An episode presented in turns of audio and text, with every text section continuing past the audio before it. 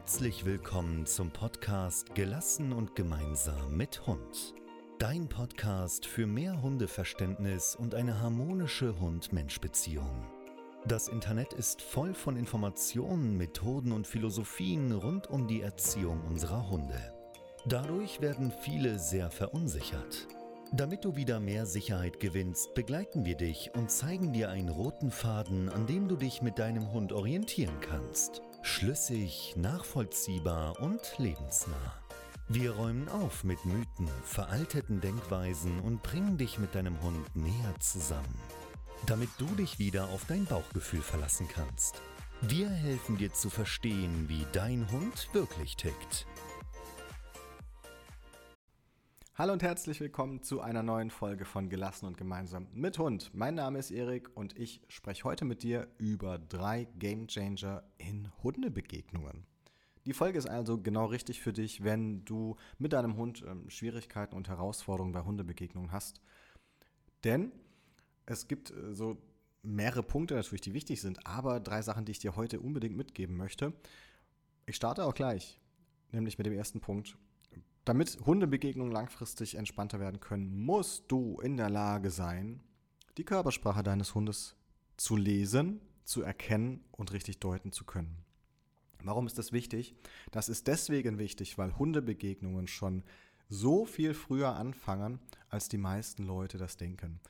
Hundebegegnungen starten nicht erst dann, wenn dein Hund gerade den anderen schon fixiert, ja, oder wenn die Hunde so drei, vier Meter nur voneinander entfernt sind, sondern Hundebegegnungen starten ab dem Moment, wo dein Hund wahrnimmt, dass dort ein anderer Hund ist. Und das ist nicht erst beim aktiven Hinschauen der Fall. Bei den allermeisten Hunden siehst du, wenn du äh, das mal sehr genau beobachtest, siehst du schon Hinweise darauf, dass sie den anderen Hund wahrgenommen haben, weit bevor sie aktiv hinschauen. Das können manchmal Dinge sein wie dein Hund wird plötzlich langsamer. Ja, irgendwo in, ich weiß nicht, 150 Metern äh, siehst du vielleicht einen anderen Menschen mit einem Hund laufen und dein Hund, der fängt auf einmal an, so sehr intensiv am Rand zu schnüffeln. Deinem Hund fällt vielleicht sogar ein, oh, da hinten den Baum, den habe ich noch nicht abgeschnüffelt und dann geht er nochmal 15 Meter zurück. Jetzt ein bisschen überspitzt gesagt. Aber das sind Kleinigkeiten, die aber schon zur Kommunikation und zur Reaktion gehören, die dein Hund zeigt, weil er mitgekriegt hat, oh, da hinten ist ein Hund.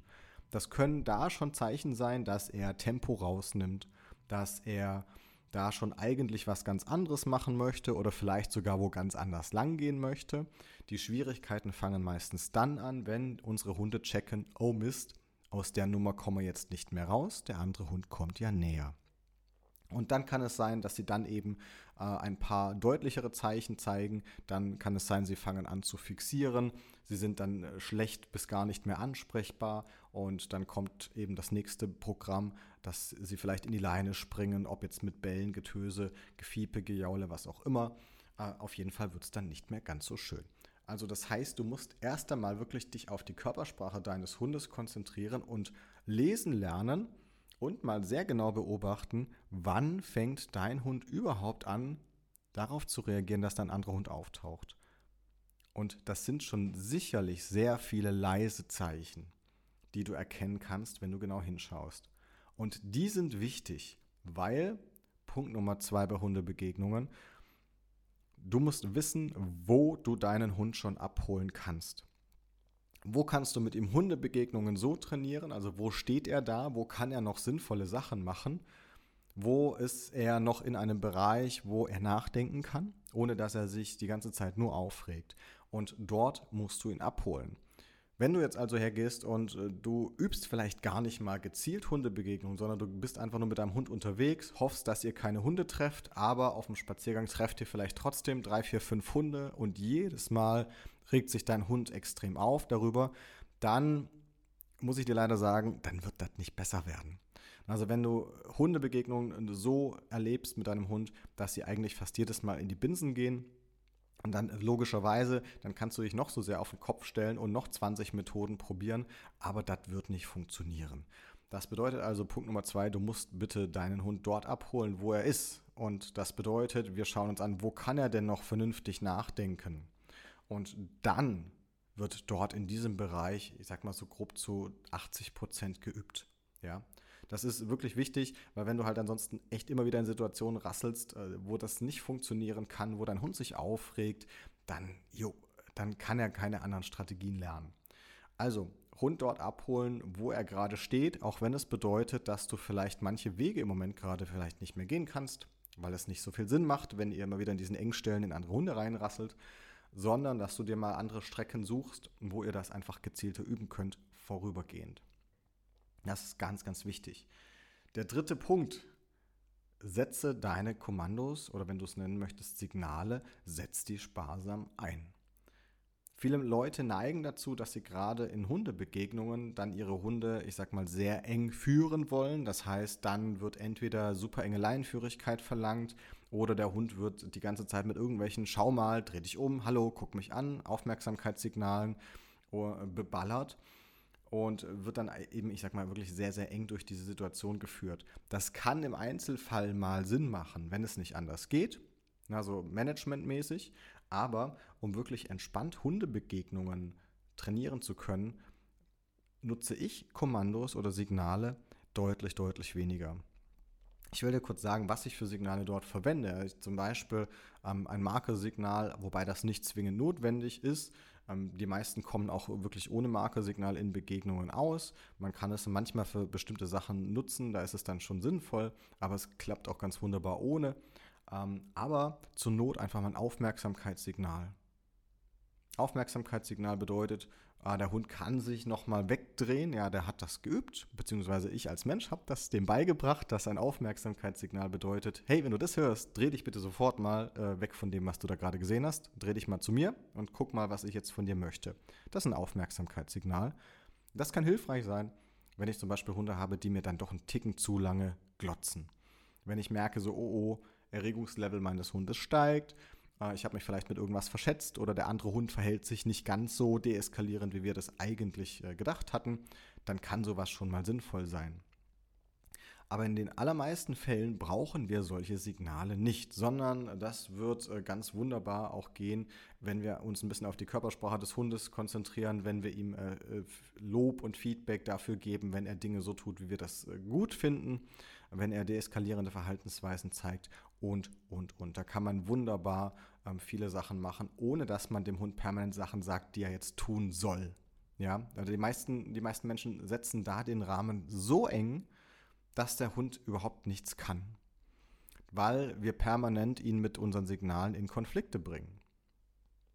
Ich gebe dir mal ein Beispiel dafür.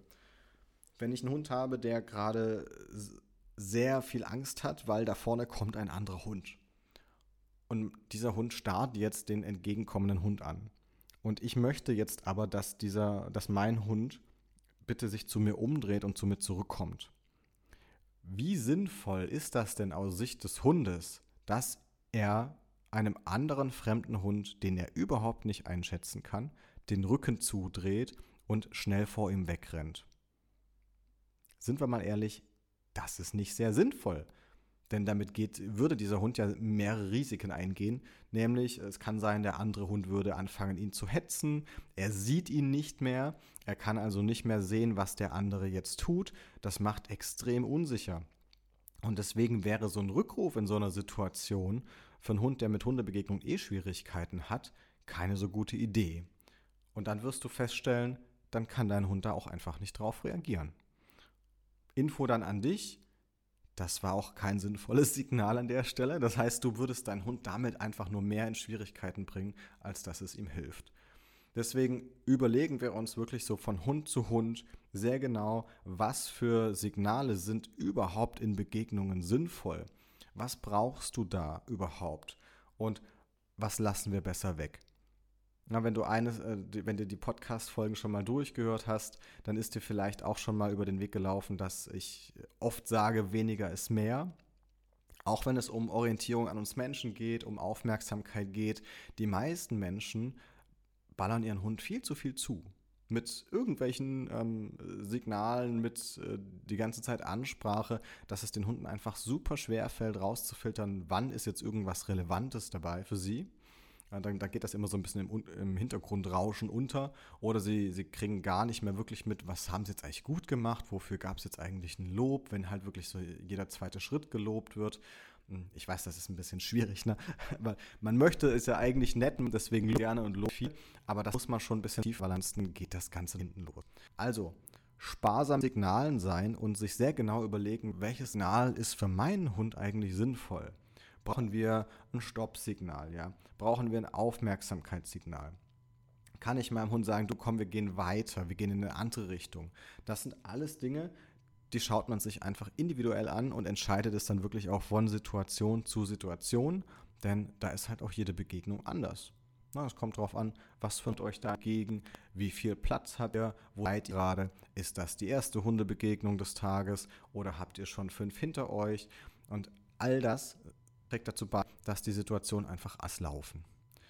Diese drei Sachen also, denk da einmal drüber, nimm da für dich wichtige Sachen mit, schau mal, wie du es eigentlich im Moment gerade machst und reflektier dort mal, was du da verleise für dein und dich verändern kannst. Und du wirst merken, dann werden sich ganz, ganz andere Türen auftun.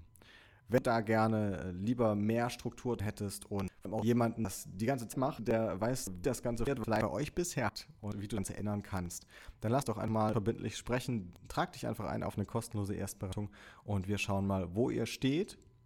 Schauen auch, warum steht ihr da, wo ihr steht und wie kannst du das vor allem ändern. Na, dann gucken wir uns das mal ganz genau an und äh, dann kann ich dir auch zeigen, wie du Schritt für Schritt da deinem Hund weiterkommst. Also, in diesem Sinne erstmal ganz herzlichen Dank und bis zum nächsten Fall. Ciao.